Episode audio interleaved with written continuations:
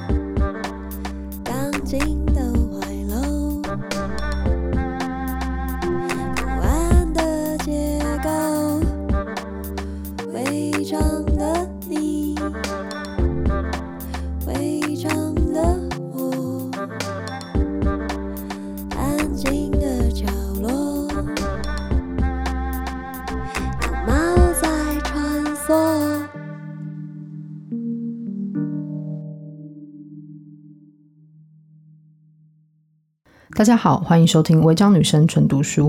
身体不自由的时候，也许可以读一些描写远方的书。那我这一集想要读的是徐政府的《巡洋记》，其中一个章节叫做《大昭寺的蒙古僧》。古印度有时间计量单位节 ”（kapa），表示极大的尺度。佛经比喻以微小芥子填满长宽各百里的巨大城市，往后每一百年取走一粒，直至全数取尽，所经历的时间即是一劫。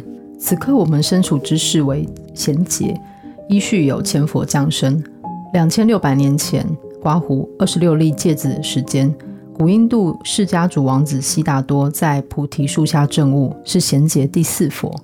对众生而言，能在轮回苦海中转生人道，听闻佛的教法，如同在沙漠中沉住一滴雨水，是无比难得的珍贵机遇。释迦牟尼将入涅槃之际，命工匠依自己八岁、十二岁、二十五岁形象，分别塑造三尊佛像，供奉在古印度的乌藏那和菩提迦耶。因得佛陀亲自开光，后世见此塑像如见真身。和往常一样，今天有一列漫长无尽的人龙，从觉沃佛殿一路延伸至大昭寺外墙，移动速度极其缓慢，这是进大昭寺的第一种路线。第二种则是直接从正门进入，速度快很多。唯一的差别是后者只能远观，而前者可以在十二岁像面前参拜。作为自知的游客，我与扎西买好门票，昂贵的八十五元人民币，选择后者。跨入门槛，首先进入一个院子，周围可见三层楼高的金顶建筑，格局深邃繁复，栖居无数神灵，好像一枚果壳中藏着一座热带雨林。无论是不是佛教徒，由此开始都会心生敬畏。沿回廊而行，墙上有晚近修复的佛本身故事壁画，源自克什米尔诗人格魏旺布的《如意藤经》，另有贤劫千佛之像。过一个狭窄廊道，建筑突然转为相当古老的风貌。门梁是厚重的黑色木头，原先应有非常精美的雕刻，但现在快看不清楚了。那不是一般藏式或汉式风格。而是出自黄金时代的尼泊尔工匠之手，足有一千多年历史。我步步逼近内殿，却在时间中飞速逆流。远古时代，青藏高原长期处于部落林立、相互征战的状态，信仰泛灵论的本教。直至七元七世纪，著名的松赞干布作为亚龙部落的首领，统一全藏，选定拉萨河谷为吐蕃王朝的都城，开始推行佛教，建立寺庙。当时佛的八岁像能在尼泊尔，十二岁像则在两晋时期被带进中国。随着松赞干布迎娶大唐文成公主和尼泊尔次尊公主为妃，两尊佛像也一同来到拉萨，自此供奉一千多年。到了一九六零年代，文革席卷，小昭寺那尊八岁像遭人拦腰锯断，上下半身流落异乡；而大昭寺虽受革命之害，十二岁像却安然度过此劫，其完整、华美、悠久、殊胜。世上没有塑像能与之相比，佛教徒为之见即解脱。至于二十五岁像，据说早在印度便毁于战火了。踏入主殿的刹那，仿佛一把斩刀自空中砍下，内外空间砍成两截。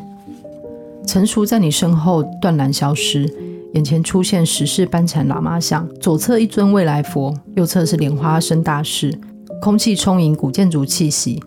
淡薄日光如雨一般从窗口轻轻零落，安静轨迹在尘灰中清晰可辨。酥油微光，彩布低悬，某块不起眼的墙面都可能找到数百年前的壁画残迹。主殿中央是金堂，周围分割成许多小店，路口各自挂了铁链制的帘子。我们随拥挤人潮前进，木栏外列队的朝佛者近乎静止不动，僧人们则在信众围绕下专注进行午课。在大昭寺，如果不赶时间，请别急于走向供奉着十二岁像的觉沃佛殿，务必依序推开一道一道被熏黑的铁幕，在古老、昏暗、狭窄的小店中，感受每一个被包裹起来的永恒凝滞的时空。这天，大昭寺发生了小小的骚动。刚从观音殿出来时，队伍停滞了。我见后方群众让出仅容一身的小空间，像浓稠胶体中的气泡，朝觉沃佛殿输送过来。包裹其中的是位很老很老的朝佛者，胡须杂乱，干瘦至极，斑白头发分成两股，跨过肩膀垂到胸前，身上穿的与其说衣服，不如说是块破布。他每走三步扣一个等身长头，过程中右手始终高举，因而肩膀歪曲。动作摇晃别扭。据他们说，这人是内蒙古有名的苦行僧，年轻时用一把长马刀杀过很多人，后来皈依佛教，就用布条把早年砍人的手绑起来，吃饭睡觉都举着不放。传闻他几年前从呼伦贝尔出发，要一路朝拜到拉萨赎年轻时候的罪。老僧越来越靠近时，我发觉不太对劲。他高举的右腕紧缠布条，手掌黑如枯草，五指腿软悬挂。前额一块灰黑色隆起，显然是长期叩拜累积的印检。经过面前时，他一双眼睛瞪得很大，近乎外凸，表面石头般暗淡干涩。在我注视的这段期间，那眼睛一次也没眨过，仿佛连睡觉都是这样凝视虚空，允许梦境的与现实交缠在一起。许久后，他抵达觉卧佛殿，我勉强踮起脚尖，看他踏上几阶古老厚实的木梯，进入那个小小的。被烟熏黑的洞穴里头有数盏大酥油灯，把阴暗的内殿照亮，但不是真的很亮，而是火在黄金之间反复映照后很具重量感的光。虽然不是第一次见到，心脏却仍有触电之感。佛静静盘坐在里头，佛很高大，几乎占据整个内殿，头戴镶满珍宝的华丽五佛冠，无声无息，无喜无悲。佛的目光低垂，朝向他，但不注视他。像是刹那间看穿他背后的很多很多东西，朝圣者渴望的正是这个只属于自己和佛的时刻，可以献上哈达、纸币与酥油，说出心底积聚已久的话。佛听不见人口中发出了任何一点声音，但他们前额触地的瞬间，祈愿仍然像微细的尘埃从额角飘散出来，和酥油烟灰一起在他身上沉淀，日积月累，佛的重量每天都会变重一点点。不过真正改变他外观的是黄金。改革开放后，越来越多信徒从四方聚集而来，日复一日供养金箔，让僧人刷上他的面部和身躯。久而久之，佛变得比原先丰腴许多，线条逐渐圆滑。每隔半个月到一个月，僧人就不得不刮去过多的黄金，重新描绘面部细节。这就像风沙刮磨山脉，雨水柔洗草原那样，已经没有人敢说他和最初的样子有多少相同，多少不同了。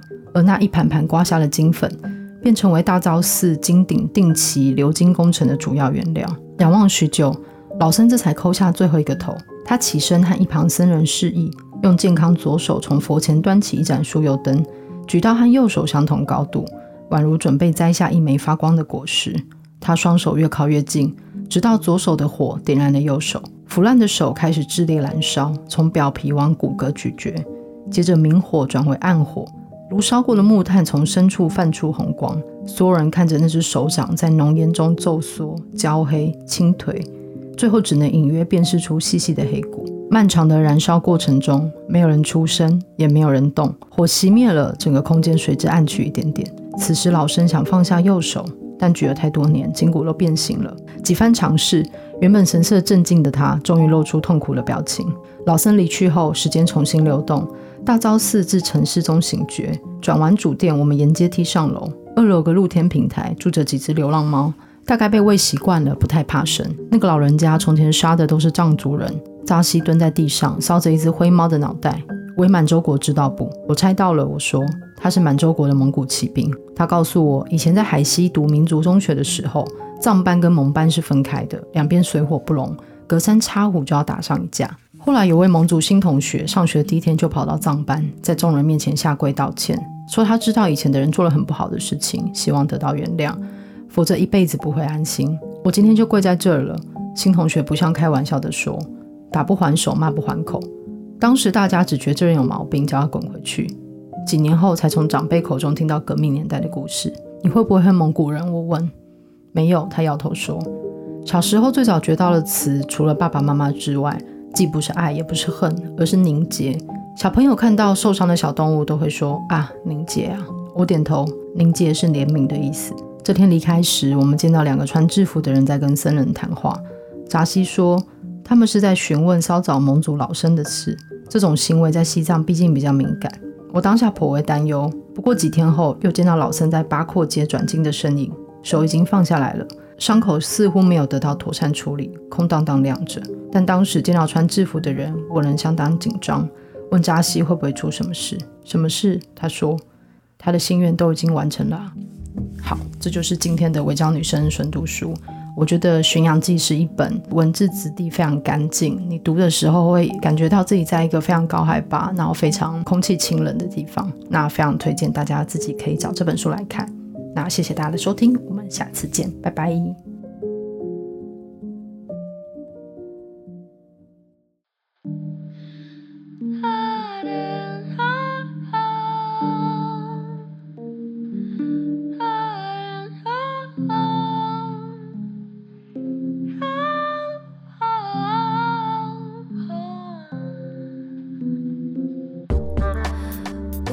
上